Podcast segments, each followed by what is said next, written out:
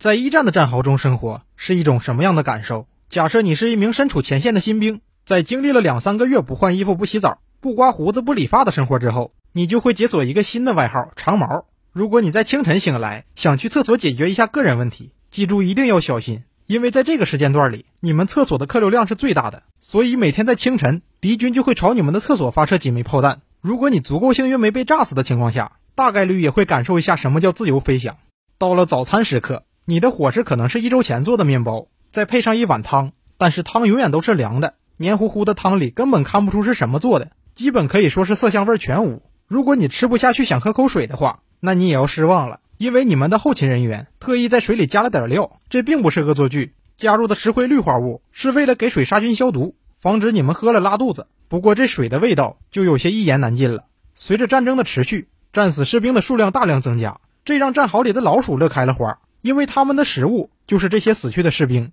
不愁吃喝的他们开始了疯狂的繁衍。出于磨牙的需要，老鼠们还会咬破你的睡袋，啃坏你的袜子。在你睡觉的时候，这些嚣张的家伙甚至敢在你的脸上跑来跑去。听到这些，是不是感觉在前线待够了，想要回到后方？不过回到后方可没那么容易，需要的一个条件就是生病和受伤。想象一下医院里洁白的床单、舒服的床垫，还能看到漂亮的护士小姐姐，和前线相比，是不是好太多了？也确实有很多士兵为了逃离前线选择装病，为此军队特意制定了一系列的苦刑来检验真伪，比如先饿你几天，再给你来个洗胃和灌肠。一般进行到灌肠这个阶段，这些装病的士兵就自行归队了。如果你足够倒霉，被分进了反复争夺的战区，那么你将会体验到最刺激的场面。你的前后左右到处都是爆炸的炸弹，为了保住小命，你最好立即跳进一个还冒着热气的弹坑里，因为同一个坑里不大可能落进两颗炮弹。在经历了这些之后，如果你的精神状态还能保持正常，恭喜你，你已经成了一名合格的老兵。